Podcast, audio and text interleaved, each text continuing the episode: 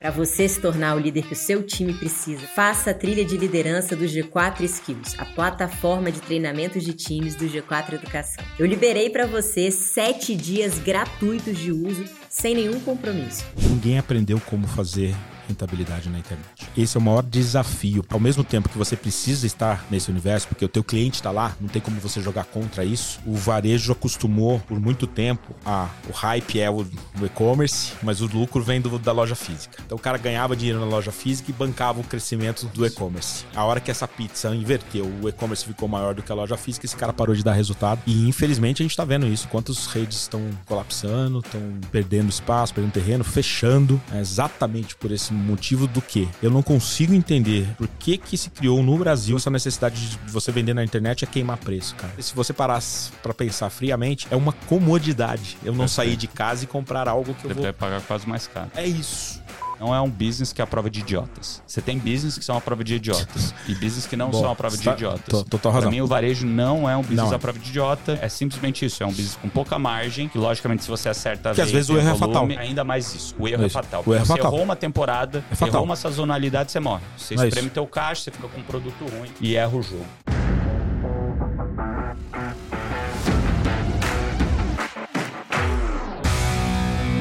Fala pessoal, bem-vindos a mais um Papo de Gestão, um podcast aqui do G4 Podcasts, onde a gente conversa com os grandes nomes dos gestores aqui do país para trazer para você conhecimento, insights, aprendizados e erros para que você consiga evoluir como gestor aí no seu negócio. E hoje eu converso com um cara aqui, dá orgulho de falar com ele, um cara super desenrolador de coisas, uma experiência gigantesca em marketing há mais de 30 anos, né, que começou trabalhando no varejo, em lojas como Máquina de Vendas, Casas Bahia, Insinuante, Marabás, entre outras, e depois saiu desse mundo aí, né, de trabalhar para os outros para montar a sua própria empresa, né? Acredito que a primeira foi a agência Fala, depois se eu estiver errado me corrige, é, onde ele começou essa empresa, né, essa agência, fez uma fusão, né, e depois criou a agência Pulse, hoje em sociedade com o grupo Artplan, que agora chama Dreamers, né? Que são aí muito conhecidos pelo Rock in Rio e The Town, que fizeram agora esse ano, mas também são uma das grandes agências brasileiras de comunicação e marketing aqui no Brasil. E agora, recentemente, lançou, né? Recentemente não, já faz um tempo, um negócio aí super inovador, é, que chama Acelera aí, que é a primeira plataforma de conteúdo publicitário compartilhado com grandes estrelas, com grandes celebridades. Exato, primeiro do mundo. E ele também é mentor aqui no G4 Educação e membro do G4 Club. Ele virou mentor depois de ter sido aluno nosso, Nossa. é, ter participado ali no clube, um cara aí que a gente sempre aprende, Alan Barros, prazer te receber aqui, meu Que querido, para esse papo. Uma Muito honra estar aqui bem-vindo. com vocês. É, o G4 é transformador na minha história. Tive aqui com vocês como aluno lá em 2021. É, não esqueço da tua aula, da tua mentoria é, individual lá, quando a gente sentou naquela mesinha. Você falou, bicho, tem um negócio diferente aqui, voa invisível. Lembra que você me falou isso? Lembro, lembro. Voo invisível com acelera aí até você ficar fortinho pra. Foi exatamente o que eu fiz, porque você ainda fez um comentário, não sei se você lembra. Fala, publicitário gosta de fazer espuma antes da hora. Eu, eu não fiz nenhuma espuma, acelera aí, a gente foi sobre trabalho. E agora que o mercado tá começando a conhecer, agora que a gente já escalou, já tá no tamanho. E, e conta pra gente aí, né, antes da gente se aprofundar aqui em outros temas, o que, que é o Acelera aí? O Acelera aí, o que, que ele é? Ele, em 2019, eu- ele nasceu de uma dor que eu tive. Eu perdi o maior cliente que eu tinha, quase quebrei na Pulse. E eu saí desse trauma com uma seguinte decisão: preciso escalar o meu negócio. Preciso achar um jeito de não depender tanto de um grande cliente.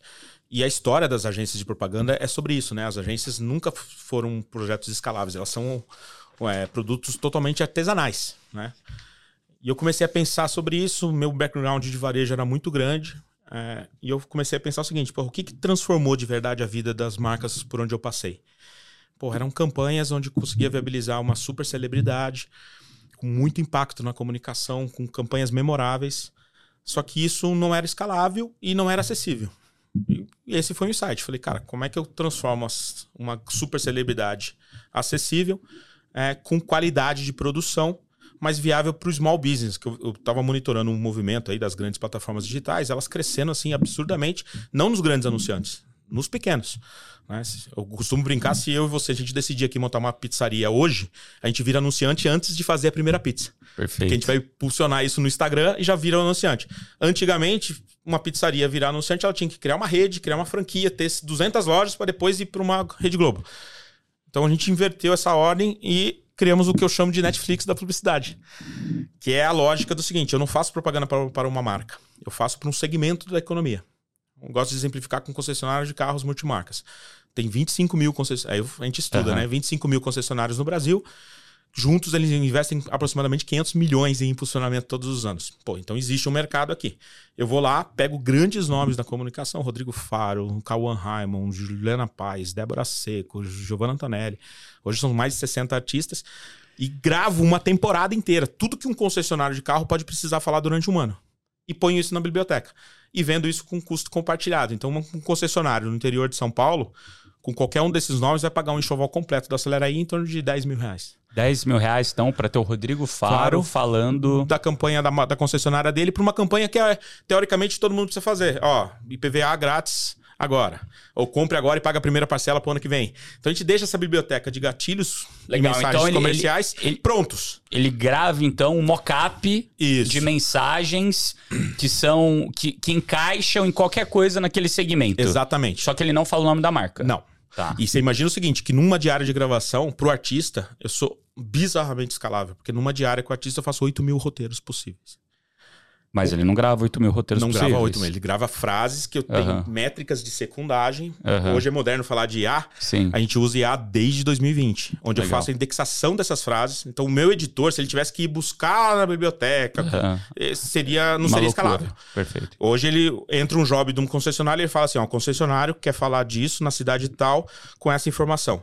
A IA me traz a biblioteca, os cortes os já. cortes já, 85% do material fica pronto automaticamente. Que animal. E daí o nome, Aí a personalização, a promoção, daí, é to... daí vocês faz. fazem. Que isso que dá o charme. Quando você olha o material final, uhum. você não percebe que a celebridade não falou a marca. Você percebe de uma força muito grande. Isso a gente metrifica, uhum. né? Quando tem um grande nome no conteúdo, tem 70% mais engajamento no material. Perfeito. Então, de cara, a gente entrega isso. Animal. Depois, a gente entrega uma qualidade de produção que, como depois da pandemia, muita gente tá no digital, uhum. no, lá atrás não precisava. Qualquer coisa que você fizesse, uhum. funcionaria. Hoje, as marcas precisam cuidar do conteúdo, Perfeito. tem que ter mais qualidade para você ter resultado. Então, é esse o diferencial que a gente oferece. Boa. E daí, assim, antes de eu entrar aqui e, e virar um pouco né, o prumo dessa conversa, conversa, eu tenho algumas dúvidas aqui contigo. Claro. É, e talvez eu vou te jogar numa fogueira aí, né? Adoro. Vamos lá. Boa. É, em 2020, quando vocês começaram esse projeto, depois 21 que você passou lá pelo G4, isso ainda estava muito embrionário, né? Isso. E agora, putz, é um negócio que está grande, escalou, muita gente está usando. Como que começa é, é, é, a ter, né, que você falou muito desses pequenos negócios mais regionais que fazem publicidade regional? Vocês têm algum tipo de, é, é, de cuidado na hora que um anunciante local ali de Assis, por exemplo, que é a cidade da minha família, vai usar o Rodrigo Faro, e se outra concessionária da cidade também quer usar o Rodrigo Faro, Perfeito. não pode? Não. Como que a gente, a gente chama de cerca digital. Tá. Então você imagina que um concessionário de Assis comprou a campanha com o Rodrigo Faro. Cria-se uma cerca digital não só em Assis, uhum. nas cidades onde provavelmente tem interno, interconexão ali uhum. de conteúdo. Por mais que eu impulsione, quando o cliente de Assis compra, uhum. ele pode impulsionar geolocalizado a comunicação somente para a CIS. Uhum. Mas a gente sabe que tem um vazamento ali nas, uhum. nas, cidades próximas. Então a gente faz uma cerca digital e nessa região ninguém mais faz concessionário, nenhum outro concessionário vai ter com o Rodrigo, Rodrigo Faro. Pode mais, ter a Débora Mais Seco. do que isso, pode. Tá. Mas não faz com o Faro. E em Assis eu só posso ter outros duas campanhas, no máximo três Faro. campanhas com o Rodrigo Faro. Num período de um ano? Sempre. É, é, simultaneamente, eu só posso tá. ter três marcas. Pode ser uma ótica, pode ser supermercado e pode ser o concessionário. Tá. Não pode ter uma quarta campanha. No começo a gente deixava ter e a gente uhum. percebeu que isso não era saudável, Perfeito. tanto para o anunciante quanto para o artista. Perfeito. Então hoje a gente trava em três campanhas simultâneas na mesma região. E, e daí eu tem... posso ter outros artistas fazendo o segmento. Naquela mesma região. Aí sim. E vocês têm para todos os segmentos? 127 segmentos hoje. Animal. Uma outra proteção legal de contar que a gente foi evoluindo, né, uhum. com o tempo. Ah, o concessionário parou de fazer. O Aham. concessionário A de Assis parou de fazer com o Rodrigo Faro. O, o concorrente B pode fazer no mês seguinte? Não. A gente Tem, tem, um, um espaço a gente tempo. tem um- uma proteção ali de seis meses. Então a gente não deixa um concorrente direto usar a mesma celebridade por seis meses, porque senão ficaria estranho, né? Aham. Ficaria um... Então são, são aprendizados que a gente foi tendo com E, o tempo. e se eu tenho uma rede de concessionárias, que é a CIS, Ribeirão Preto, Campinas, é o que São a gente Carlos... mais tem hoje de cliente. Aí você vai comprar os direitos para todas essas cidades. E daí você que comprar direito, você paga um a mais É pelas regiões. A- a- a- nosso posicionamento estratégico é a democratização do acesso à comunicação de qualidade. Então, como que é a precificação? O artista continua cobrando o cachê dele nacional. A Perfeito. plataforma, o artista fala, o meu cachê nacional é um milhão de reais. Eu não, eu não, eu não discuto com isso. Uhum. Eu jogo um milhão de reais na plataforma. Como que desce o preço do artista? Uhum. Pelo PIB de cada cidade. Perfeito. Então, o concessionário de Campinas, que é 2,5% do PIB, pagaria lá dois- 25, mil 25 reais. mil reais. São Luís do Maranhão, que é 0,2% do PIB, vai pagar 2.500 reais. Que genial. Porque é quanto que, Que que gira de dinheiro em Foda. São Luís. Então não adianta eu querer cobrar Muito 20, porrada. 20k em São Luís que não vai vender. Que era o que acontecia com esses artistas. Que sacada Leonardo? foda, cara. É Que isso. sacada foda. Esse é a grande. Porque aí eu faço a cidade que tem mais potencial pagar pelo, pelo menor. E na média, o artista, quando eu vendo 100 Uhum. cidades, eu tô viabilizando lá o, arti- o cachê tradicional do dele. artista. Sensacional, cara. Muito, muito legal mesmo as soluções que vocês fizeram. Já, já é, pegou aí todas as minhas dúvidas sobre o tema. E se alguém quiser contratar vocês, como é que faz? Nosso, nosso principal canal de comunicação é o Instagram. Entra ali, tem o link, faz a aplicação. Acelera aí.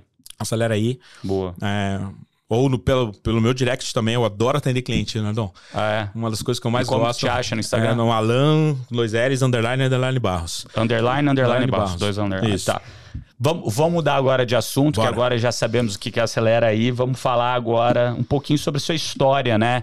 No varejo, você começou aí há mais de 30 anos, mesmo que você tenha esse chassi conservado, né? Já faz tempo que você começou, Comecei nessa, cedo. nessa bagunça aí.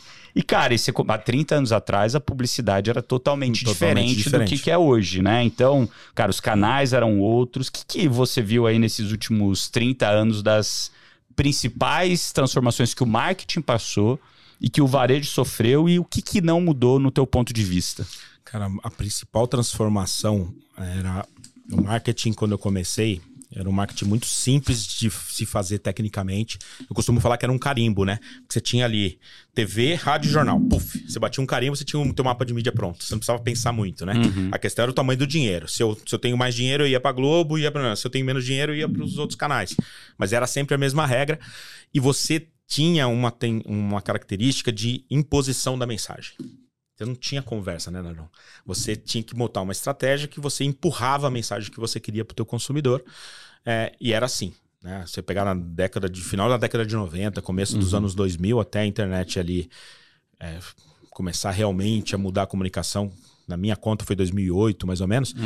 É, década de 90, começo dos anos 2000, sempre foi isso. É, quando veio a internet, você abriu uma conversa com o teu cliente, você teve que mudar com- radicalmente a forma de se comunicar. Porque, primeiro, quando você impunha, você começava a ter um feedback instantâneo, que você não tinha, né? Você- eu lembro que você- a gente fazia tracking de comunicação, você fazia uma, uma campanha hoje, você ia receber o primeiro cheiro de feedback depois de três meses, na pesquisa que o cara ia falar, ó, não gostei disso, disso, disso. Perfeito. Mas nisso você já tinha torrado três meses de dinheiro. O grande mudança para mim foi a questão de você começar a abrir a conversa com o teu cliente na comunicação. E aí, para mim, fez muita diferença quem, quem teve a disposição de, de abrir essa conversa primeiro. Abrir a conversa que eu falo é receber feedback instantâneo, tá disposto a mudar a rota instantaneamente, a necessidade de você estabelecer qual realmente qual era a persona do teu negócio. Não tinha muito isso, né? As Perfeito. pessoas davam um tiro de canhão, blum, e derrubava lá um- os seus clientes do outro lado. Hoje não. Hoje, se você não fizer um negócio mais direcionado, mais focado no target do, do que você sabe fazer bem, você não consegue se comunicar. Essa para mim foi a grande transformação. Eu brinco que é uma das profissões mais difíceis do mercado, né, Dom? Porque assim, pensa num médico que fez, se formou nos anos 2000. Aham. Provavelmente muita coisa que ele, ele aprendeu lá, um cirurgião, Uhum. ele ainda pratica hoje. Foi se atualizando, etc, Foi, mas, a o essência- core é Ali, parecido. o que eu aprendi quando eu fiz, quando eu me formei, eu não uso mais absolutamente nada. Sensacional. Né? Então, e hoje, se eu não estiver disposto a me atualizar todos os meses, eu fico fora do mercado. Então, é, comunicação e marketing hoje, eu, as pessoas acham que, ah, não, é fácil, eu ponho primo. Não, nada a ver. Se você quer ser um profissional nessa área, você tem que estudar demais, porque provavelmente o que você faz hoje, daqui seis meses você não vai estar tá fazendo, porque a, a, o ritmo é completamente alucinante. E, cara, isso que você falou, acho que é um negócio interessante, né? Que assim, é, é principalmente para grandes contas, né? E, e, esse lance da democratização veio muito com a internet mesmo, porque muito. antes né, você vai fazer Globo ou TV, é, cara, é um budget, um orçamento insano. Sim. Que não, cara, não cabe no bolso de 99% é das empresas do Brasil. Essa é a verdade. É isso. Né? Você tem menos de 1%, até menos do que isso. É isso é, das empresas, que são as grandes empresas Isso. que conseguem ir para a TV de maneira estruturada. Hoje, talvez menos, menos, porque mudou bastante, né? Isso. É, agora, quando você fala de rádio, rádio local tem bastante rádio. Quando você fala de jornal, revista também, localmente você tinha muito, né? E aqui eu acho que um ponto interessante que você falou, que eu anotei, que foi 2008. Isso. O que, que, mudou em 2008? Foi a vinda do Facebook, foi o Orkut, é, porque assim, mesmo né, o, o, que eu via que acontecia, e daí eu era jovem ainda, né, criança, adolescente, é que existia uma concentração grande de canais no fim do dia. Você tinha Isso. SBT, Globo e talvez todas as outras ali de TV, você tinha as principais, os principais canais de rádio, né? Band também sempre Isso, foi forte. Você tinha ali também os grandes canais de rádio, é, jornais e revistas.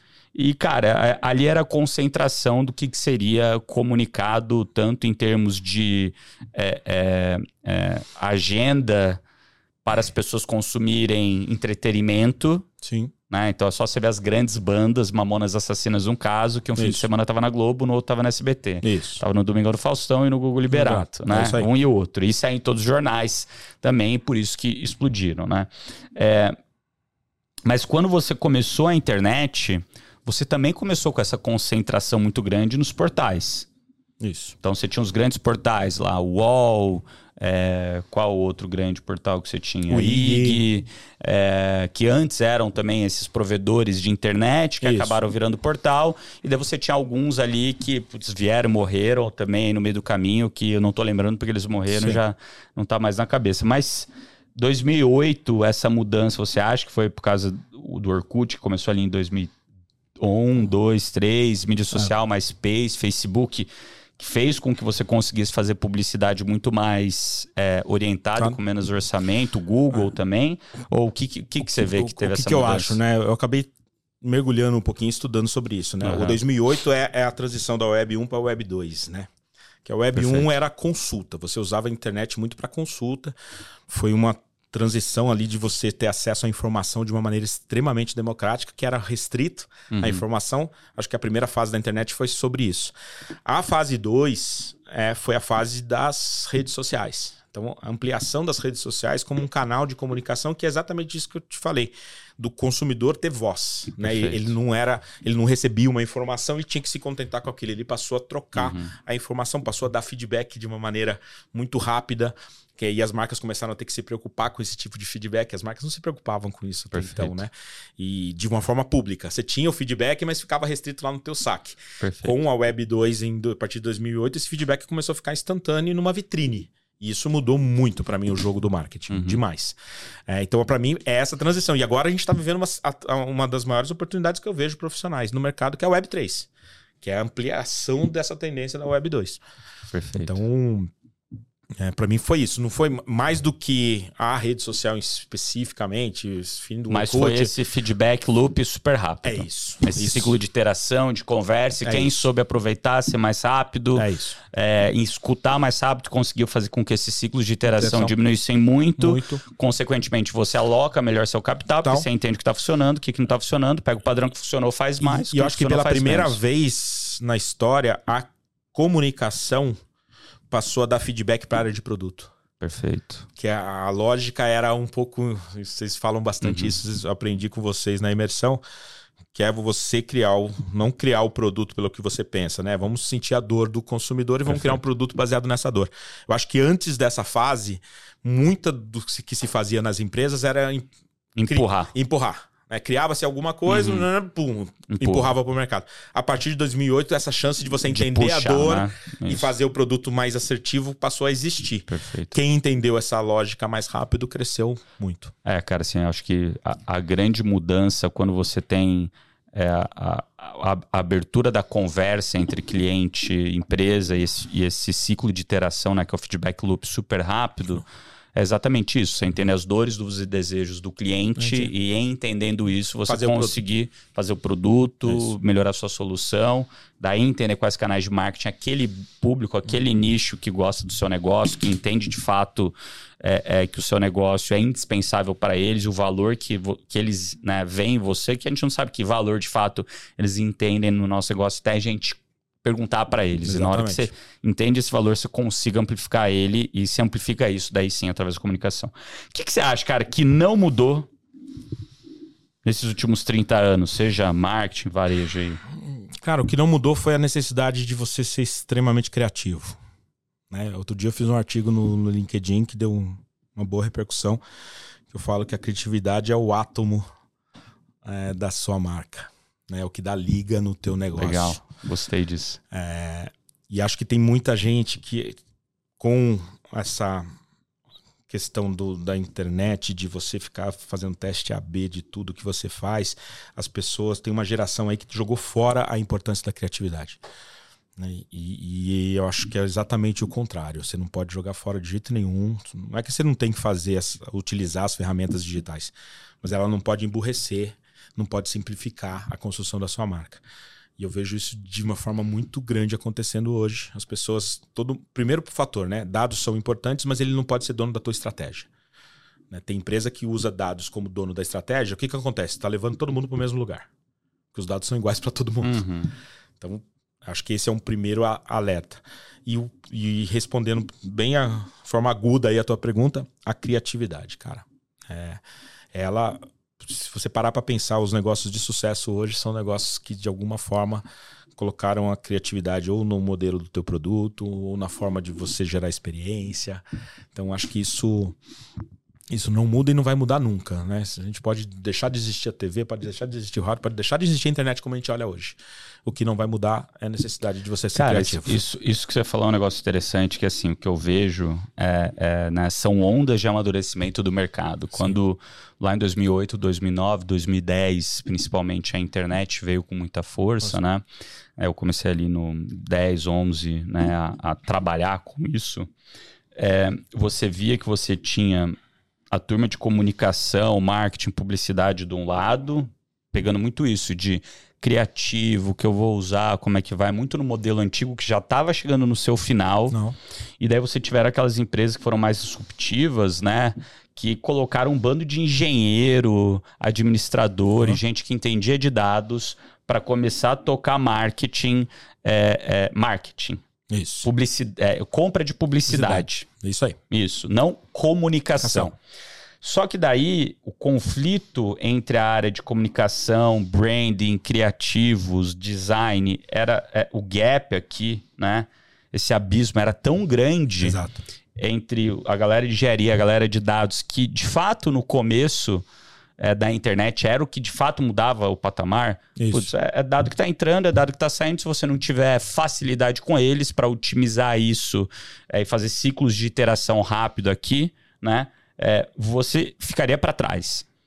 Só que daí isso acabou distanciando muito dessa parte criativa de comunicação.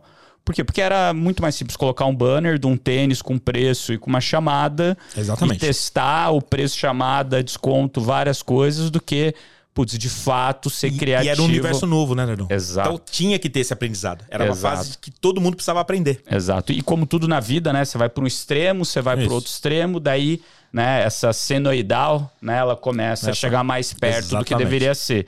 Então eu vejo assim, que foi para um extremo bizarro e daí agora começa a voltar Exatamente. para essa normal aqui, que deveria ser o meio do caminho, né? Entre comunicação, branding, com essa parte de, de, de exata, essa parte de performance. E as empresas hoje conseguem juntar muito bem esses dois e desenvolver produto, Tá solução, serviço, melhorar ouvindo isso daqui, né?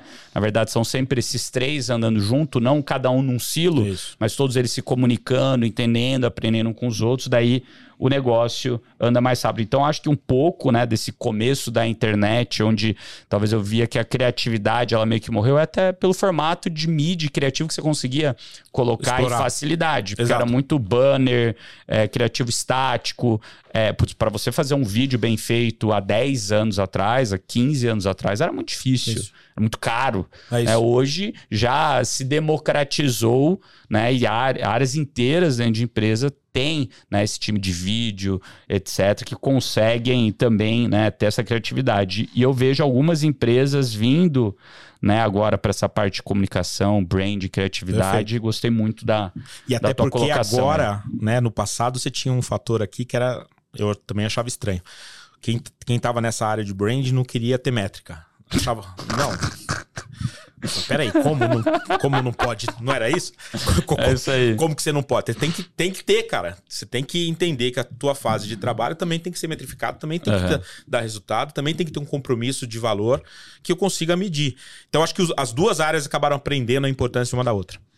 Perfeito. E, e- e quais métricas e indicadores você considera mais importante hoje quando você olha esse lado, né, de seja de branding, comunicação, ou mesmo de performance? O que, que você vê ali, ou pelo menos o que vocês usam Isso. lá na Acelera aí? Eu, eu sou contra a. E aí eu vou falar um pouco mais ampliado, tá? Perfeito. Que eu- na Pulse a gente tem cliente de todos os Uhum. segmentos, de todos os tamanhos.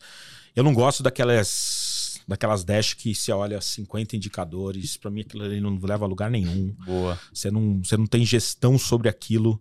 E pra mim é um monte de informação que mais tumultua a tua cabeça do que te leva a algum lugar. Facilita, né? É. O que você precisa ter é um planejamento estratégico muito estruturado para saber exatamente quais são os botões que você precisa apertar. Uhum. Eu nunca esqueço, cara, da, da imersão que eu fiz aqui no G4, que foi transformadora pro, pro Acelera aí. Porque naqueles dias eles, eles são muito inspiradores, né? Uhum. Então, se você não toma cuidado, você vai sair de lá com uma lista de 20 coisas que você tem que fazer pro seu negócio, você não vai fazer nenhuma delas, você não vai ter resultado nenhum. Por isso que a gente fala no final, pega três e É faz. isso aí. Eu peguei cinco. eu sou um perfeito. pouquinho mais, mais ousado. Mas eu, eu. Então, o que, que eu falo sobre métrica? Cara, você tem que entender muito bem quais são as alavancas do teu negócio. E aí você tem que ser obcecado com as métricas dessas alavancas. Na época que eu saí do Acelera aí, eu saí com LT, churn Uhum. muito forte. Os cohorts, Churn, olhar os clientes que saíam da base e Base. deixavam de consumir você. que eu não tava nem no radar quando eu comecei o negócio. Então, fiquei obcecado com o churn, fiquei observado com os cohorts.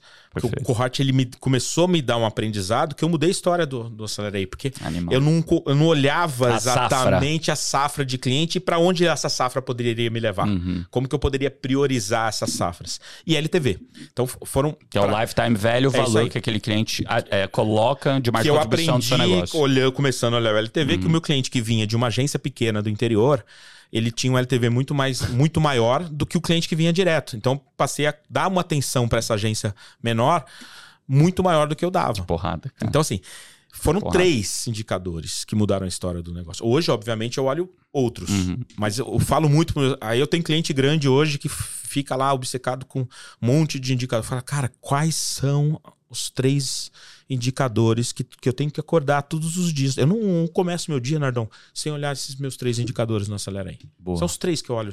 Quando eu vejo uma oscilação, eu chego no escritório. Sete, eu sou, sou da geração antiga, eu chego Uhum. sete e meia no escritório. Já chego dando cálculos executivos. Porra, o LTV oscilou Que baixo. aconteceu? O que, que aconteceu? O que, que a gente vai fazer, né? Uhum. Não é só falar o que, que aconteceu. Que é um seu que a gente vai É, fazer. O que, que a gente vai fazer. Então, eu gosto muito disso. As ferramentas atuais, cara, dá pra você medir muita coisa. Eu só recomendo de coração. Não fica com aquelas dashes gigantescas com uma quantidade infinita de dados que ela mais tumultua a cabeça do que te ajuda Do a que gerir o negócio. Concordo, cara. Concordo bastante. Foco é algo importante É em isso. tudo na vida. É isso. Sempre faça o Pareto, 80-20. É isso os 20% da métrica É te isso. traz 80% do É isso. retorno. E elas que você tem que olhar diariamente. O resto você tem que ter lá, caso dê problema. E daí fica mais fácil Mas de você olhar para identificar a causa do problema. Mas Perfeito. não é para você gerir o negócio no É dia a isso. dia. É Perfeito. isso. Cara, e agora voltando um pouquinho aqui para sua história, e 30 anos já nesse mercado, né, dentro de grandes empresas ali. É, cara, qual que foram as estratégias de marketing mais bem sucedidas que você implementou durante sua carreira? E tem até uma que você tá voltando agora, né? Você, você por muito sim. tempo lá na Casas Bahia tinha um, aquele cara lá, eu esqueci o nome dele. Fabiano. O Fabiano, Fabiano que ninguém sabe o nome dele, né, É, na verdade. é. Agora a gente ajudou, né? A gente fez um teaser gigante É, agora que a gente eu brincou. vi, cara, eu Vai pra achei. onde, Fabiano? Aí agora todo mundo sabe o nome dele. É, exato. Ajudou bastante ele como influenciador, inclusive, Muito. né? Mas conta aí pra mim, cara, quais que foram aí algumas estratégias que vocês fizeram, alguns cases que vocês fizeram aí que você se lembre Cara, eu gosto e, de viraram icônicos aí Eu no gosto Brasil. de contar bastante o, o, o case original do Acelera aí. O Acelera nasceu em 2019, mas o case dele nasceu em, dois, em 90 e... Ai, agora minha memória vai falhar, 95, 96. Que era quando não tinha verba nenhuma, pouquíssimo dinheiro. E as pessoas falam que, no, que marketing precisa de dinheiro. Não precisa, Uhum. cara. Quando você tem quando você tem vontade, quando você quer fazer alguma coisa, você consegue achar caminhos. Eu não tinha nada, eu tava, tinha acabado de entrar na Marabras. Marabras tinha pouquíssimas lojas. E a gente queria fazer um negócio diferente. Eu tinha mais coragem que juízo, como eu tenho até hoje. e aí eu fui no SBT, quero fazer campanha no SBT em São Paulo. São Paulo é uma cidade muito cara, né? Aham. Então só marcas que ficam muito grandes que conseguem fazer comunicação. O cara lá que me atendeu, depois ele virou vice-presidente da empresa, mas era o contato na época, ele acho que ele foi com a minha cara, a gente conversando e falou: Meu, eu- tipo assim, precisava. Eu não vou saber o número exato, mas Aham. uma referência. Precisava de 200 mil reais pra fazer alguma coisa, eu tinha 20 mil. Então, assim, era impossível fazer alguma coisa na TV naquela época, pro tamanho da empresa. E ele chegou pra mim e falou: Bicho, tô vendo que você é corajoso, vou te dar uma dica aqui diferente. Eu falei: Vai lá, manda lá. Por que você não contrata quem ninguém quer contratar? Contrata quem ninguém quer, contratar. Eu falei assim, como assim? O programa de maior audiência do, do SBT é o Show de Calouros com o Silvio Santos. Aham. Metade do tempo do Silvio fica brigando com um dos jurados. Que é o antagonista, é o vilão do, do, do jogo, Aham. que é o Pedro de Lara. Ninguém quer contratar o Pedro de Lara. Ah, que figura. Eu falei, sério? Eu falei, é, pô, se você der 10 mil pro Pedro, ele vai fazer, vai gravar rádio pra você, vai fazer as coisas que você pode fazer pro tamanho do Cara, seu que, dinheiro. que, que loucura, né? Que o cara, o papel de ser o antagonista era importante pro show, mas. mas pra publicidade ninguém dele, olhava. É, que loucura. Como eu tava muito novo, tinha, pra você ter ideia, tinha 18 É. pra 19 anos na época. Falei, cara, eu topo. Me deixa eu falar com o Pedro de Lara. E esse, e esse cara aí da empresa lá da SBT é um gênio. Não, Um eu- gênio. Eu posso falar o nome dele aqui, Walter Zagari, um dos maiores Gênio. gestores da área comercial Aham. da publicidade na televisão. Que gênio. E eu fiz, cara. E a primeira inauguração que a gente usou o Pedro de Lara, fiz folheto, fiz carro de som, fiz as coisas que dava com, com Aham. o meu dinheiro na época. 5, 6 mil pessoas na porta da loja. Pra ver ele. Pra ver ele, pra ver o Pedro de Lara. Isso mudou a história da empresa, Nardon. Que animal até arrepia, Entendeu? cara. e, e a família é o Nasser, que é o Aham. fundador, o grande gestor, o pai dele que fundou o negócio, mas É. ele que transformou o, o negócio. Até o Pedro de Lara existir em, em reconhecimento àquela Aham. transformação, pagava um salário fixo pro Pedro. O Pedro nem Pra ele. trabalhava mais, mas Até, até, até ele falecer é, agora há pouco tempo. Então, Pedro de Lara. isso, isso foi um insight, né? O que é o, o Acelera aí hoje é. Cara, quando eu coloco uma Giovanna Tanelli, uma Débora Seco, um Cauã, um Faro, fazendo uma campanha para um negócio que tá começando, é o efeito peso de Lara lá de trás de transformar o negócio também. Esse foi um case. O segundo case, na, na aí eu. Cinco, seis anos ali, eu fiquei oito anos na Marabras, em cinco, seis anos a gente saiu de três, quatro lojas para 150. Caramba, Foi um negócio que surreal. loucura, cara. Foi quando eu criei essa coisa da, da hiperfrequência de televisão, né? Os, os caras lembram que eu fiz isso na Casa Bahia, mas o modelo eu criei quando eu não tinha dinheiro.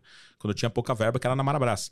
Que era, porra, f- com 60, 70 comerciais por dia. Um negócio de hiper, baseado na técnica de hiperfrequência Mas mesmo. por que, que vocês começaram isso? Cara, Antes de porque, você contar então o segundo case. porque eu- isso foi uma tese que a gente, o varejo não fazia Não isso. fazia, é. É, Você é. que começou com esse É negócio. isso. Qual que foi era a minha tese, cara? Era, era simples assim. O- Os veículos têm uma parte da grade deles que era ociosa. Perfeito. Que Ele- é o calhau avião, que é o eles avião chamam, que né? voa vazio, né? Perfeito. Ele, ele, ele não estoca tempo. É né? isso. Passou, já era. Perdeu É. aquele horário. Então eu abri uma negociação com as emissoras. É o seguinte: o meu prime time que eu preciso comprar seu é sexta-feira, que é o sábado é o melhor dia do varejo. Uhum. Mas e de segunda a quinta? Eu não vou botar dinheiro porque o meu prime time tá aqui na sexta. Você não quer fazer um negócio comigo aqui com o que sobra da tua mídia? Vamos fazer um negócio que o win-win. Todo mundo So- ganha. Sobrou do seu e é um dia que eu não anunciaria. Quem sabe eu começo a vender melhor também de segunda a quinta. Não fico tão concentrado na minha venda no sábado. Uhum. Isso deu muito certo. Muito certo. Ah, porque, Eu só comprei. porque o varejo de rua é muito forte no fim de semana, que é o horário que a Então, galera todo tem pra varejo ir. comprava. Na época lá tinha Arapuã, tinha Map, tinha essas marcas, todo mundo comprava só sexta-feira. e eu fui o primeiro grande varejo a começar a comprar segunda, Segunda, terça, terça, quarta, quinta, sexta.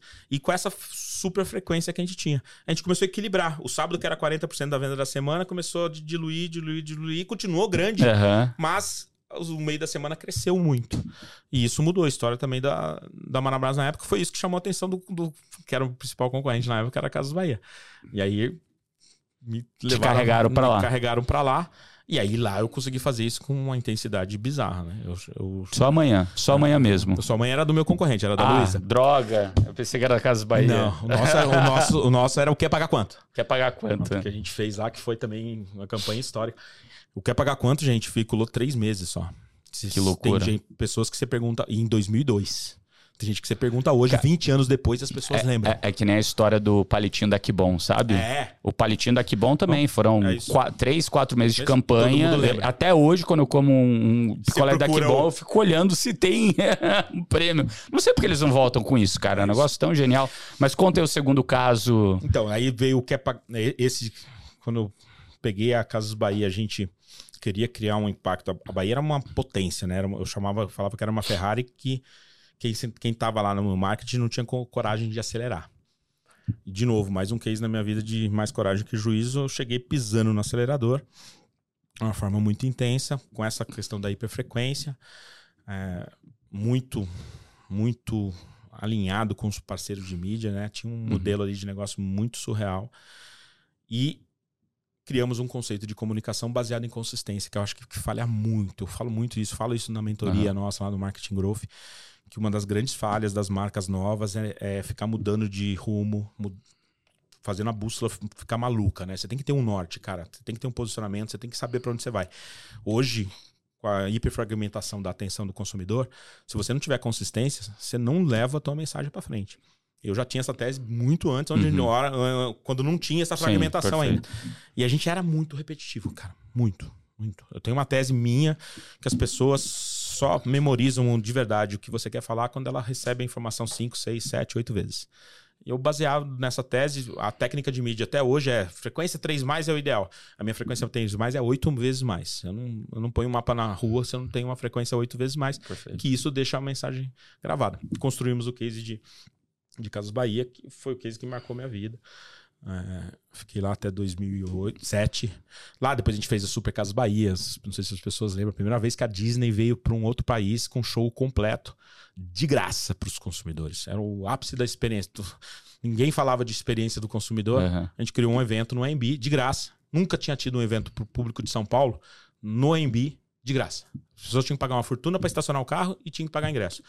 Foi a primeira vez que teve um evento no AMB que não se pagava para estacionar e não se pagava para ter Ah, ingresso. lotou o negócio. 2 milhões de pessoas a gente levou em 30 dias de evento. Que loucura, cara. Aquilo também mudou o patamar da marca. Foi um negócio Da Casa Bahia. da Casa Bahia.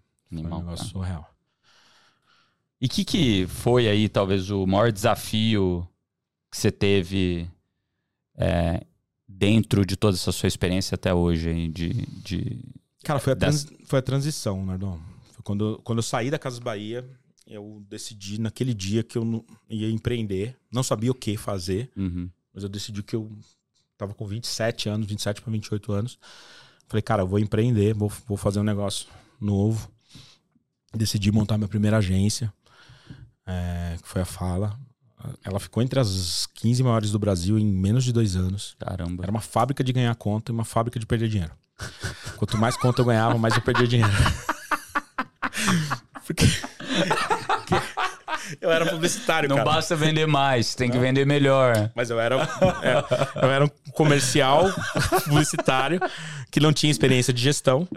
É, tinha uma capacidade comercial boa, né? De, de, de- E por que, que você perdia tanto dinheiro? Cara, porque eu não tinha gestão sobre aquilo, entendeu? Então eu, eu não imaginava que as coisas iam crescendo exponencialmente, né? Então eu ganhava uma conta aqui, punha pra dentro, fazia uma conta lógica de que não, pra atender, essa atender. conta, né? mas a infraestrutura por trás ela tinha que ir crescendo às vezes mais do que a conta que eu trazia, Uhum. né? Então isso foi foi ficando um negócio.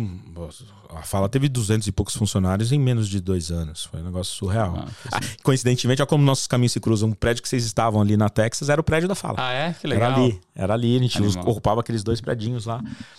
E aí eu tive que fazer um M&A. Um Porque, inquilino super legal. é, eu entendo o que você o tá falando. inquilino não, o dono do É. prédio, né? O inquilino era a gente. a gente. Aí eu precisei fazer um M&A, primeiro M&A da minha vida, porque eu falei, cara, o potencial tá, tinha provado Aham. o, o produto. O produto era bom, porque senão você não conquista tanto cliente. Então precisava de, um- de uma estrutura maior. A arrogância do jovem, né? Foi um dos maiores erros da minha vida. Ah, não, eu, vou- eu vou negociar essa porra. Não preciso de advogado, não preciso de ninguém me ajudando, eu vou negociar, né? Pior negócio da minha vida como negócio. Né? Aham. Recuperei uma parte do investimento, mas fiquei preso num contrato horrível.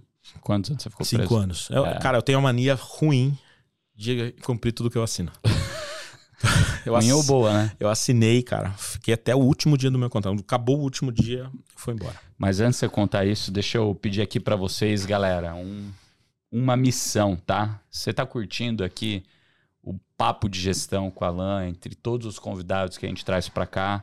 Ajuda a gente a ficar entre, a colocar o G4 Podcasts entre os cinco principais negócios e a manter a gente lá, né? Porque a gente sempre tá lá entre os top 5, fazendo aí, entrando aí no Spotify, dando um like, avaliando lá com cinco estrelas o nosso é, podcast e também mandando aí pros seus amigos e também inimigos, tá? As partes que vocês aqui gostaram, os podcasts que vocês gostaram aqui da casa, tá bom? É rapidinho e ajuda bastante a gente aí nessa missão de propagar essa mensagem tão bacana com convidados tão legais que a gente traz aqui. Mas, cara, por que foi tão ruim ficar cinco anos lá? É porque o, o- o negócio que a gente fez, eu posso falar porque esse grupo não existe, era, era um dos grupos, era o maior grupo de comunicação 100% nacional na época, chamava Totalcom. Eles, eles não compraram o meu modelo de negócio, eles compraram minha carteira de clientes. Perfeito. Aí levaram minha carteira de clientes para dentro da operação é, e jogaram todas as minhas crenças fora no dia seguinte. E eu não tive habilidade na negociação do M&A de preservar isso. Uhum. né? Eu era- não tinha experiência. Acho que se eu tivesse tido um assessor do meu lado, deveria, poderia ter me evitado esse erro. Então, na verdade, eu virei funcionário de uma nova operação que só levou minha carteira de clientes e as minhas crenças jogadas no, no lixo.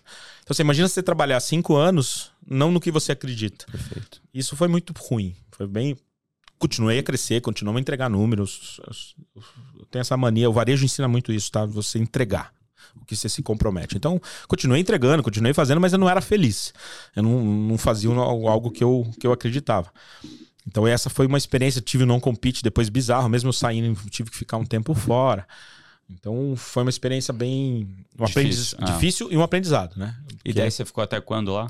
Eu fiquei até dois, foi de 2008 a 2013. Em 2013 eu saí, tinha, fiquei dois anos no não compete, cumpri o não compete direitinho. E aí, em 2015, lancei a Pulse. Boa, boa.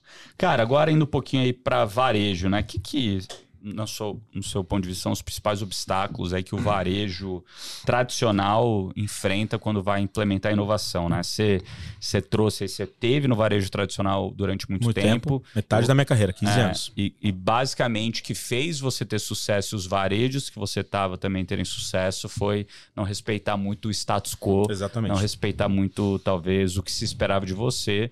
E você foi muito criativo em todos os pontos de vista, né? Fazer muito com muito pouco é, e não aceitar um não como resposta e ser, cara, quase ter uma visão empreendedora, intraempreendedora Isso. dentro desse- desses lugares que você passou antes de empreender de fato, né? O que, que você acha que faz, né? Que são os maiores obstáculos aí para os varejos tradicionais? Cara, agora vai ser polêmica, hein? É. Agora eu vou falar um negócio duro. Bom, Vai dar um corte. vai dar um corte e vai, o pessoal vai bater pra cacete. é que que eu acho que é isso é uma característica de quase todos os varejos, tá? É, ninguém aprendeu como fazer rentabilidade na internet.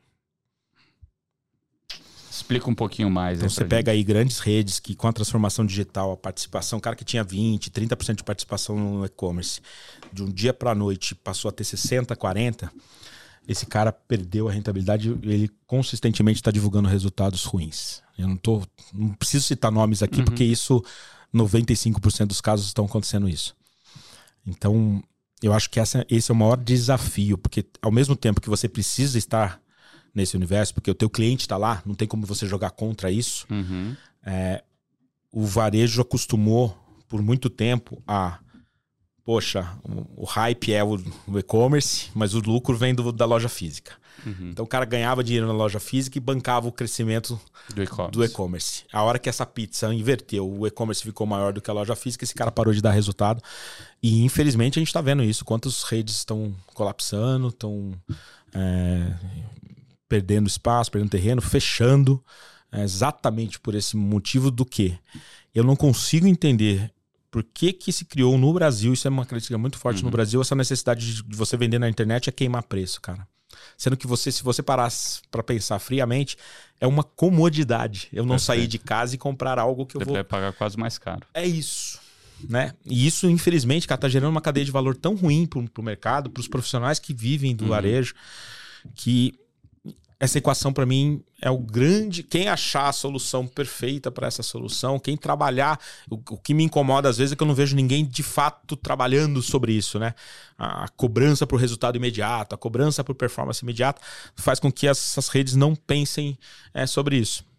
Então, aqui para mim tem um ponto é, crucial do varejo. É, Estou falando do varejo médio Uhum. grande, né? O cara Tá. que ainda é menor, ele, ele nasceu já para isso. Às vezes ele não sofre dessa maneira. Mas é um gap e um, para mim, a maior interrogação que existe nesse, nessa, nesse mercado hoje. Cara, assim, o- o- uma das coisas que eu. Você já vivenciou isso Não, de perto? é, assim, uma das coisas que eu vejo é que o varejo em si, de maneira geral, é um jogo de muita eficiência, né? Isso. É, querendo ou não, principalmente quando você é multimarca, quando você não tem a sua marca própria, ou seja, você de fato é um distribuidor na ponta para o cliente, Isso. o seu diferencial competitivo no fim do dia é muito baixo. Isso. né? Então você vê as redes de varejo que dão muito certo, que vão bem na bolsa, um Marezo, uma reserva, né? E aqui eu tô falando de roupa, não tô partindo para linha branca ou, ou, ou- qualquer outro ou- segmento. ou qualquer outro segmento, né? É, você vê que eles são muito fortes porque eles têm marcas próprias e complementam o portfólio com uma ou outra marca terceira que talvez eles não tenham dentro de casa. Então a reserva na parte de calçados, né? Eles complementavam ali com outras marcas Sim. que ajudavam nesse posicionamento qualquer outra coisa. Mas quando você vai para o varejo distribuidor, que 85% da receita dele não é de marca própria, Isso. é de multimarca, é de fato uma competição muito difícil. Isso. Por quê? Porque, cara, com a comodidade de a distância de um clique, o cliente olhar em mais de 10 opções de loja Isso. para ter aquele mesmo produto, a pessoa vai pela Nike, pela Adidas, por grandes marcas, né, comprar esses produtos, e não de fato porque é a Canu e a da Fit ou a Netshoes ou a Centauro, Perfeito. né? Então, assim, isso faz com que quem é o gestor é, do negócio tem que ter uma cabeça de eficiência muito grande, de corte de custo muito grande. E daí você precisa fazer conta. E fazer conta dói. E falar não para algumas coisas dói. Isso. E nem sempre o crescimento está alinhado com a rentabilidade do negócio. Então, quando, quando a gente começou a Canoe lá atrás, em dois, fim de 2011, começo de 2012, todo mundo na internet na época dava frete grátis acima de R$ 49,90. A gente começou a fazer conta e falou, cara, R$ 49,90 não fecha a conta nem aqui, Que? nem em nenhum lugar, Lugar do do planeta Terra, cara É isso. não fecha a conta. Só que a gente, dado que a gente tinha pouco dinheiro, que a gente não tinha fundos investindo ou muito dinheiro para esse crescimento, a gente falou, cara, vamos pro caminho certo, que é fazer acima de R$ 99,90 em algumas regiões, algumas regiões acima de R$ 139,90, algumas regi- regiões acima de R$ 49, R$ 159,90, regiões que não dá para eu dar frete grátis. Grátis. E tá tudo bem, eu não quero vender mais, eu quero vender melhor. Isso aí. Ah, mas o cliente naquele lugar vai ficar chateado. Não compra, cara. Se tem Não uma é? opção melhor, Não tem eu como. não quero, eu não É quero isso. subsidiar a venda, não quero perder, né? Então, acho que muito do que se veio na internet, que é pró-consumidor, só que o consumidor nunca percebeu isso e mal se acostumou com isso, tem a ver com esse custo de eficiência da maioria dos e-commerces. Porque, cara, você é, é, conseguir vender no preço que você já vende, com um frete grátis e entregar rápido, é uma loucura. Você precisa ter um volume muito grande. Isso. E daí volta a, a, a estratégia de, de quem tiver maior e mais volume vai ganhar o jogo.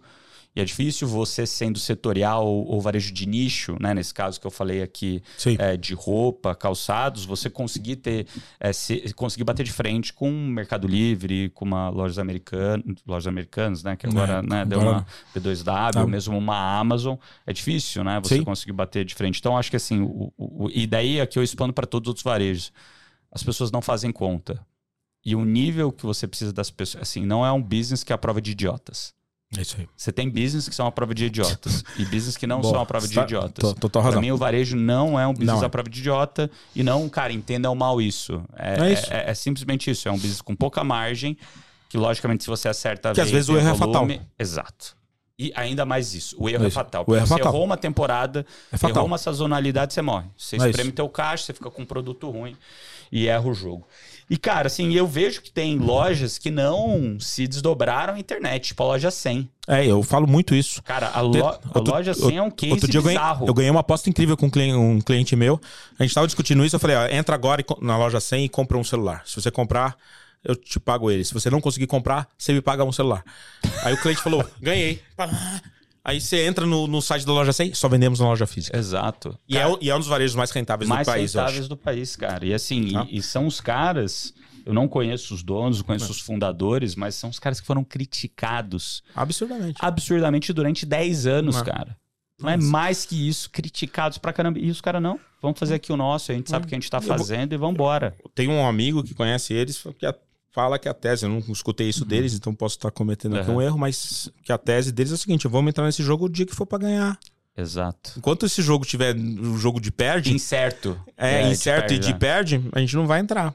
E- É bizarro, cara. É um, é um negócio assim. Eu acho que a gente tem. Quem tá no varejo hoje tem que. A fórmula pra isso, quem tiver vai ganhar muito dinheiro. Agora, não quer dizer que eles não façam publicidade online. Não, não tem nada a ver uma coisa com a outra. Exatamente. Não tem nada a ver. O negócio é totalmente diferente do outro. É isso.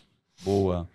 É, Cara, vamos trocar aqui um pouco o caminho que a gente estava Vamos. falando de varejo, que eu acho que a gente falou um pouquinho, para algo que aconteceu recentemente aí, né? É, então, acelera aí.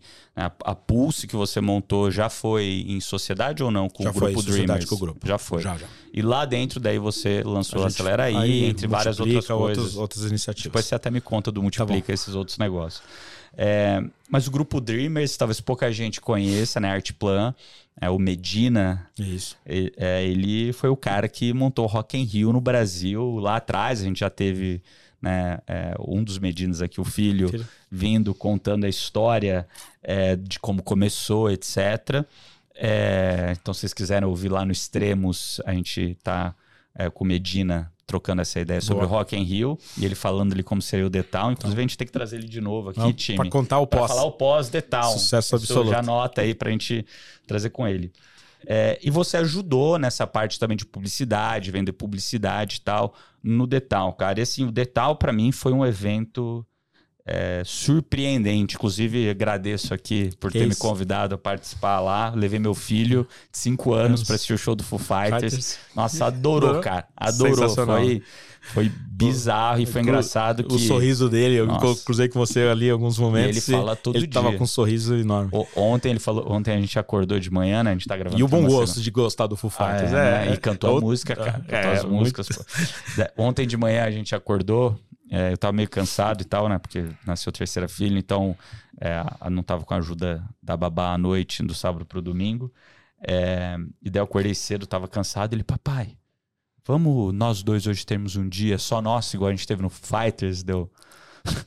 Deu, tá bom, vamos, né? O que, que você quer? Vamos jogar bola. Deu, bora. Morrendo de sono, vamos, vamos jogar bola. Sensacional. Fiquei jogando bola com ele, A mas... cobrada como marcou, né? É, Pra ele. bizarro, Muito legal. marcou um monte. Daí a gente depois foi numa festa de criança à tarde é, ele ganhou um fone de ouvido é, de lembrancinha, Sim. né? Daí eu setei no celular e daí ele falou, papai, coloca o Foo Fighters pra tocar. E daí o mais novo, que também foi na festa, também ganhou. Daí ele falou, Foo Fighter, Foo Fighter, não sabe Que falar legal. direito ainda, mó, mó legal. Cara. Ficou chateado de não ter ido. Mas, cara, conta pra mim um pouquinho aí, como é que foi né, é, o Detão, que foi o primeiro evento é, que o grupo Dreamers fez, tinha uma expectativa de, de não dar lucro, de perder dinheiro. O que, que você pode contar pra gente aí sobre isso, sobre o evento? O que eu acho? Eu vou falar o que já não foi falado aí muitas Aham. vezes, que eu acho que é a- agrega pra audiência, né? Primeiro, é, é, foi o primeiro evento do grupo em São Paulo, né? É, Uhum. o, o Rock in Rio já tem, vai completar agora a edição do ano que vem 40 anos. Então tem um, tem muita história aí. Quem, quem gostar de quem se aprofundar na história do Roberto é simplesmente genial, porque ele quebra no primeiro, quebra no segundo, aí recomeça. Então é, é uma história de um fênix ali total. É, quanto tempo ele levou pro evento da, da Equilíbrio? É um negócio assim. O próprio case de como nasceu, né? Você entende que era, ele nasceu para ser uma campanha publicitária.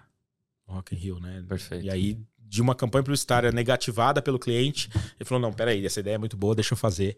Então, quem é de marketing, quem é gestor, vale muito a pena entender essa história porque é um aprendizado. É, o que, que fica muito marcante para mim, tá? Que é um super diferencial do Detal.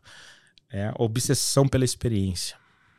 E, e hoje em dia a gente vê muito, porque mexe com entretenimento, de não ter essa obsessão pela experiência, pela qualidade de tudo. Então, você vê cada detalhe, se teve a chance de estar uhum. lá, é, cada detalhe do Detal, o Rock in Rio já tinha isso como excelência, mas eu acho que é, o que aconteceu no Detal foi o ápice dessa, desse conceito do, do, do, Medina sobre é mais do que um festival, é sobre ter uma experiência é, única.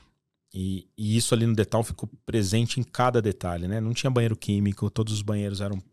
Cara, e, eram e, bons mesmo. E quando você fala isso, Verdade. as pessoas não têm noção, Nardon, do, do problema que dá uma decisão dessa. O cara bater na mesa e falar assim: não quero banheiro químico. Porra, mas então vou ter que construir infraestrutura em Interlagos porque não tem. Vai. Bom. A infraestrutura fica lá ou não? Fica. Porque, até porque tem previsão de fazer mais cinco edições em São Paulo. Uhum. Então fica. O asfalto ali, daquela área central ali do, do, do, autódromo, que era um pântano aquilo ali. Sim. Outros eventos que já aconteceram ali, as pessoas sofriam demais. Porra, foi asfaltado. É, vários legados que ficaram. É, dá exemplo aqui para a qualidade da transmissão. Quem assistiu, a, a quem não teve a chance de, de também. e assistiu a transmissão, você viu a qualidade não, do áudio? Perfeito. Era surreal. Por quê? Passou-se não sei quantos quilômetros de fibra ótica. Que a Fórmula 1 não passava. Então, o, o, festival passou fibra ótica no evento inteiro, que agora vai servir para a Fórmula 1, vai servir para outros eventos. Então, vocês investiram na então, infraestrutura então, muito, de Interlagos. Muito, porque senão não ficava daquele jeito. Que eu, que eu acho legal falar sobre isso aqui? Que no fundo, no fundo, a grande estratégia disso é você gerar uma experiência única para quem foi até lá. Quem foi de trem, cara, o que teve de amigo meu que eu recomendei, cara, vai de trem. Estaciona o carro numa estação próxima, vai de trem, você vai voltar de trem. Experiência única também. Muita gente falando, cara, eu nunca não tinha andado de trem aqui assim. Foi, foi incrível. Fui, cheguei rapidinho. Então, esses tá, cuidados. Parou lá dentro? Parava a 200 metros da, da entrada principal. Que da última vez que eu fui lá no, é. no evento, parou longe. Tinha é, que não, um monte. Parou. Tinha metrô a madrugada inteira uhum, rodando, é. o metrô, trem. Então, é, esses cuidados todos, a, a, praça de alimentação especial, não sei se você teve a chance de ir até lá. Eu desci lá embaixo. Cara, incrível. Aí tinha o McDonald's lá com uma operação muito incrível também. Então, esse cuidado com a experiência, as ativações, a qualidade das ativações das marcas que estavam lá dentro, todas elas com projetos de ativação, todas contextualizadas com o evento, não era uhum. Fazer uma ativação que não tem nada a ver com o público que está ali, não. Todas as ativações super contextualizadas ali. Esse, para mim, é o maior segredo ali do, do Detal. E vocês que fizeram tudo? Tudo dentro do ecossistema do grupo. Isso que é a vantagem, né? Boa parte daquelas ativações foi feito lá com uma das empresas do grupo, que é a Musicalize. Ou com parceiros que já operam com a gente há muito tempo. É, é, esse é um. Não é à toa que aconteceu o que aconteceu. A cidade de São Paulo entendeu agora o que, que é o grupo. E ano que vem é, tem? Ano que vem é Rock in Rio, né? Rock in Rio. A edição, para mim, vai ser a edição mais histórica de todas, porque é a edição que comemora 40 anos do festival.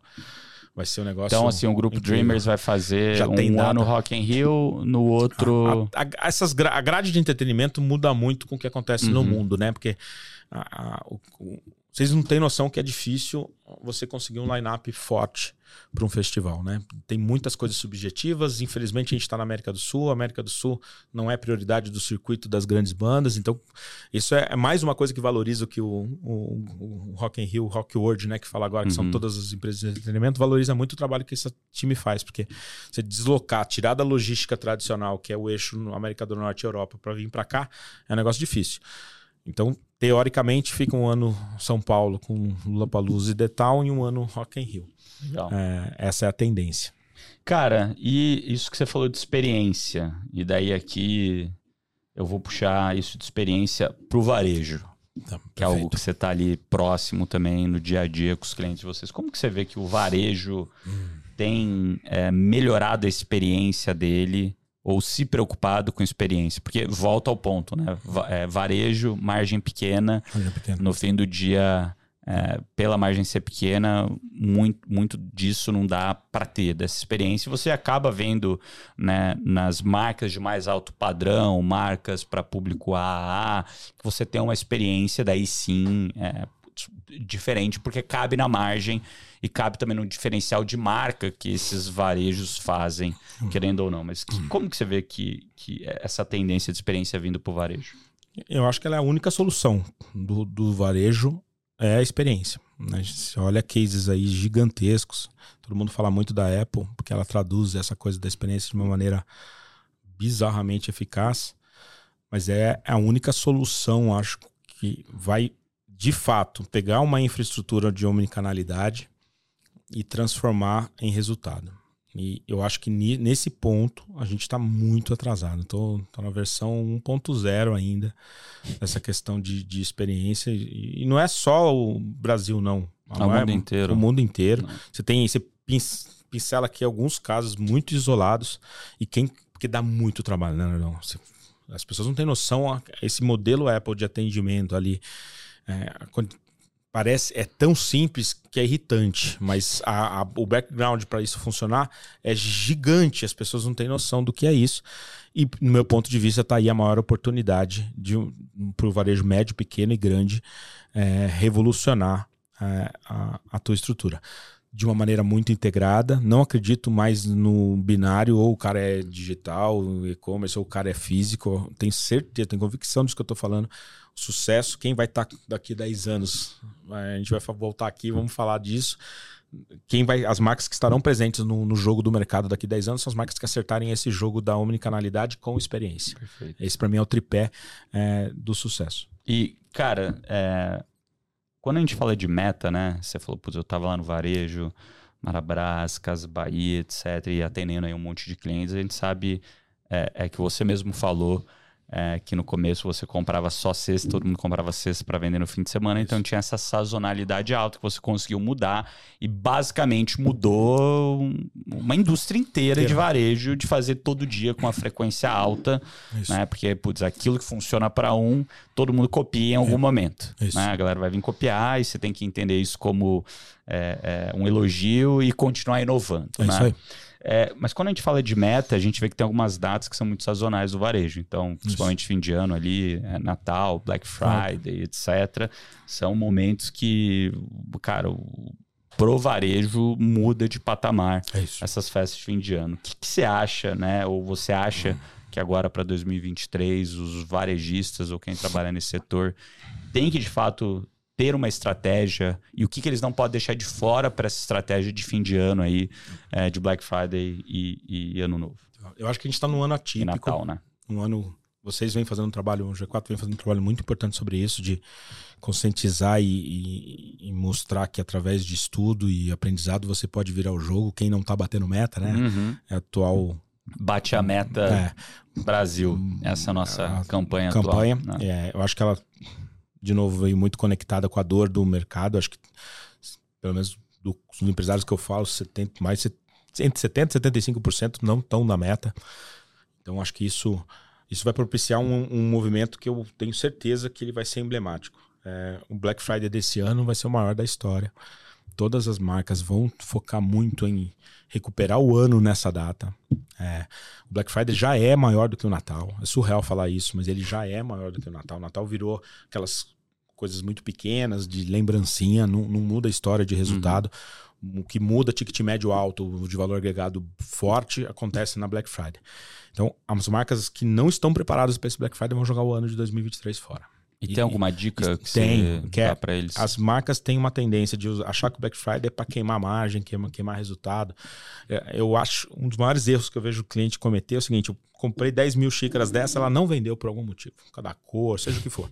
Aí chega no Black Friday, eu ponho um caminhão de dinheiro de mídia para vender o que deu errado. É a chance do fracasso. Não, né? é certeza que vai dar errado. Certeza que vai dar é, errado. Porque se der é certo, o... você torrou o dinheiro. É o segredo do fracasso. É você botou dinheiro para queimar margem. Porque você vai ter que, se já deu errado, Não. entendeu? É, a dica que eu posso dar ainda dá tempo, tá em cima da hora, mas ainda dá tempo. Que é, cara, o que, que eu vou colocar de diferencial, de serviço ou oferta na minha Black Friday com resultado? Black Friday virou sinônimo de perder dinheiro no, no, no varejo, nos negócios. Não é sobre isso, gente.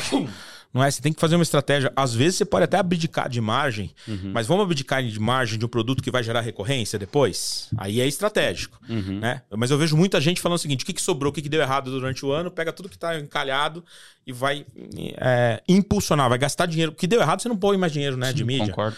É, e eu vejo muita gente fazendo isso. Então, planeje. Se alguém pegar esse recado, planeje o teu Black Friday. O que, que é diferencial? O que, que só você vai fazer? Eu, eu tenho uma tese que eu falo para meus clientes. Pensa na estratégia de Black Friday e senta na cadeira do teu concorrente. Vai dar inveja nele? É bom.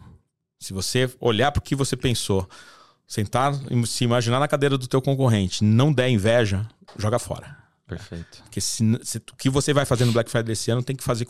Você tem que imaginar que o teu concorrente vai morrer de inveja no dia do Black Friday. Respeita essa regrinha que você vai acertar no teu Black Friday. é, e, e é a chance única aí de reverter o ano de 2023. Cara, lá na Canuína da Fit, a gente começava a planejar o Black Friday assim que o Black Friday acabou. É isso. É isso. Era uma loucura, porque é isso que você falou, né? A gente não usava a, a data para queimar estoque ruim. A gente nunca acreditou nisso. Estoque ruim, produto que você errou na compra. Então Você que- demite o comprador, É isso. põe fogo no Fogo, estoque, toque doa, e vai pra frente, E né? vai pra frente, cara. É isso. É, e, e assim, é, Black Friday é para vender produto bom no preço certo, só que para fazer isso acontecer, você tem que negociar com os custos, tem que negociar com todo mundo da cadeia, né? É. Você tem que negociar com os fabricantes, com é, todo mundo. E assim, querendo ou não, é, o varejo é, ainda falta, no meu ponto de vista, e a rede, né, to- toda, toda a cadeia mudar de maturidade, porque a galera não faz conta. É isso. E se todo mundo fizesse conta, todo mundo estaria ganhando muito mais Uhum. dinheiro, não porque o cliente final está pagando mais Não, é mas isso. simplesmente por alinhar ineficiências na Exato. cadeia. Porque daí o, o- o- a fábrica de tal produto eh, não fez conta e errou a mão, porque ele não conversou com o varejo para entender o que, que vende na ponta. Conta. Daí ele teve que se super estocar em alguns produtos, consequentemente a margem dele vai ser mais baixa, ele vai ter mais estoque daquilo que não vende, Isso. daí ele vai ter que dar desconto, vai empurrar isso no varejista. Aí ele vitamina o, varejo para comprar aquele negócio Pra- que deu errado, aí o Exato. varejo pega para bonificar um outro problema. Exato. E, e daí todo mundo erra. É isso. Mas quando você deixa o cliente puxar essa cadeia e o varejo conversar com os fornecedores, foi muito que a gente mudou lá na Canui e na Dafit na época que a gente estava lá. Depois, né, como eu sempre falo, varejo não é a prova de idiotas. É isso. Os idiotas permaneceram Sim. e o negócio começou a andar de lado para baixo. Acho. É, mas assim, é, conversem, cara, uma vez que todo mundo se unifica para o bem é, maior, e muitas vezes é isso, né? O, o, o varejista acha que ele é inimigo do, do fornecedor, o fornecedor acha que é inimigo do varejo. Cara, É justamente trabalhem juntos, cara. É isso. Porque quanto mais você trabalha junto, mais está unificado, mais resultado todo mundo tira da equação. Porque Ficou- você mata a ineficiência. Na hora que você mata a ineficiência, todo mundo ganha. Isso, isso para mim é um grande erro do varejo. Ficou velho nessa coisa de eu comemorar que eu fiz um negócio que te arrebentou. É ganha, tem que ser ganha-ganha. Cara, se não for, você não, Mas- a cadeia não ganha. Tem uma frase que eu aprendi no varejo que é um dos mantras do Acelera aí, né, Dom? É, a gente não tem medo do novo, mas não tem compromisso com o erro. A gente testa o novo todo momento, mas às vezes você tem, quando você testa algo novo, você se sente tão dono daquela ideia nova que você não tem medo de jogar lá fora. E esse é um dos maiores erros que, que eu já vi cometer. E o varejo comete muito esse erro, né? Você faz um negócio, constrói, ah, aquela ideia da China, né? põe no estoque, deu errado. Aí você fica convivendo com aquele erro um tempão e fica botando cada dia mais dinheiro para tentar fazer aquela ideia. Cara, não tenha compromisso com esse negócio. Vira a página, executa aquele erro. Te dá uma liberdade, te dá uma, uma rapidez de, É que nem de comprar gestão. ação ruim. É isso. Mas Comprou ação ruim, você fica, não vou vender, vou, não vou vender, subir. deixar já- Cara, tira Daí ela só do- cai, só cai, só cai. Você olha pra ela, só cai, só cai. Não tenha fala, medo "Pô, do novo, mas não vendido, tenha pô." compromisso com o erro. É isso daí, muito bom, cara. E pra quem tá começando aí com marketing, comunicação, esse profissional novo que tá entrando aí no mercado, que, que, se- que dica se daria pra ele? Não faça marketing. Essa é porrada. Conta mais. Não faça marketing. É. Cara, não faça. Não faça marketing. Faça administração, faça economia, faça engenharia, faça outra coisa. Tô- vou, dar, vou tomar porrada também de novo aqui. Mas você não Mas- acha que essa parte de branding, Não, comunicação ela é, são, é são coisas fundamental, mas ela pra- é um layer 2. Tá bom. Então você É. acha que quem fez, quem quer ir para essa é, me, fez muita falta. Me fez muita falta. administração, outras coisas. Depois você faz, depois você faz CC especialização nisso. especialização em marketing. Eu falo abertamente, pessoal. Ou faz os dois em paralelo. Ou faz os dois em paralelo. Eu, eu fiz o, caminho contrário, né? Primeiro eu fiz, depois eu fui fazer. é, fiz IBMEC, fiz FGV, tô fazendo ainda. ah, com 48 anos estou estudando. Tô fazendo uma G4. pós, G4 na veia. é, porque eu acho que o mercado transforma demais. Esse nosso, esse universo de marketing, ele, é- ele vai ainda sofrer uma transformação, no meu ponto de vista, bizarra nos próximos oito anos. Então, se você tiver o fundamento de gestão de economia, se você tiver O que, que você administração, acha que vai mudar? tanto? Cara, a tecnologia muda bizarramente. Uma coisa que é incontrolável, que ninguém domina e, que, e é um dos conceitos mais importantes de marketing, a cabeça do consumidor. O consumidor, antigamente você pesquisava, você tinha informação dessa, dessa base de consumidores e você conseguia traquear um, um- a tendência de, de consumo, Uhum. tendência de comportamento de uma maneira muito suave. Cara, é impossível fazer isso hoje. Então, se você tira uma fotografia do teu mercado hoje, daqui seis meses é diferente. Se você pensar dois anos, é outra coisa. Então, assim, tá numa velocidade tão rápida essa, essa mudança do consumidor. A gente chama de modelo mental, né? Era Uhum. muito fácil você acertar no modelo mental do consumidor. Hoje tá muito difícil. Mas por que você acha que isso acontece? É a hiperinformação. Você acha Né? que isso tem a ver com influenciador, celebridade? Não, não é sobre um assunto específico. Eu acho que é, é sobre a tecnologia, né? Sobre a mudança de, de comportamento que a tecnologia está proporcionando. Pro bem e pro mal, tá? A, a tecnologia, para mim, ela não é culpada de nada. Ela só expõe o que já estava. Dentro da- do nosso ser. Pega os, os NPCs aí. Concorda que não foi a tecnologia que criou essa porra? Não foi. Você Cara, que outro dia, esse final de semana, negócio. comecei a olhar. Eu, eu- culpa do Alfredo, ele fez um post. Eu nem olhava o que, que era esse negócio. Eu fui olhar, cara, no final de semana. Me deu depressão, meu. Eu vou Mas te assim, mandar dois que aí- são muito bons, Aí- cara. mas aí você vai achar a culpa do TikTok, a culpa é da tecnologia. Não é. É Ela só tá expôs expo- é, uma só coisa amplificou. que já estava lá dentro. Perfeito. E a nossa indústria, a indústria da comunicação, vai ter que é, conviver com isso de uma forma exponencial, no meu ponto de vista, nos próximos anos. Com aí tem outros fatores, né? Darei um outro papo aqui. Eu estou estudando muito sobre inteligência artificial. Com a inteligência artificial, com o fato da primeira vez na história da humanidade estar tendo uma regressão do- da capacidade intelectual do- da humanidade. Eu vi um estudo de- Não, não vi. um estudo gigantesco numa universidade de Londres que está mostrando que desde que Homo sapiens a gente sempre teve uma evolução intelectual da humanidade, essa geração que está vindo aqui agora é a primeira vez na história que está tendo uma regressão da capacidade intelectual do, do ser humano no mesmo momento que vem a inteligência artificial. Olha, olha o, que está acontecendo. Uhum. Uma regressão da nossa capacidade humana e um crescimento exponencial da IA. Tudo isso junto, para mim, o mundo do marketing vai ser completamente diferente. Então, estudar hoje esse segmento, é, de uma forma muito sincera, é, é quase que um equívoco. Fundamentos de economia não vão mudar, fundamentos de administração não vão mudar. Funda- Fundamentos do ser Fundamentos- humano também. fundamentos de- do ser humano, fundamentos da capacidade de Uhum. engenharia, né? Engenharia hoje é um negócio que eu acho que é, é fundamental para alguns segmentos. E lá na frente você se especializa. Perfeito. Cara, eu pulei um negócio aqui que eu acho é importante, né? É, e que a gente trouxe esse lance de amplificar o que o ser humano já é. O que, que você acha que, que são os maiores efeitos que a celebridade tem, que os influenciadores têm como potencializador de venda? Por que, que isso acontece? É, eu divido em dois blocos, tá? E não é porque eu tenho Acelera aí, não. Aham. Eu até penso em ter um projeto focado em influenciadores. Para mim não tem bom e ruim entre eles. Tem missões diferentes.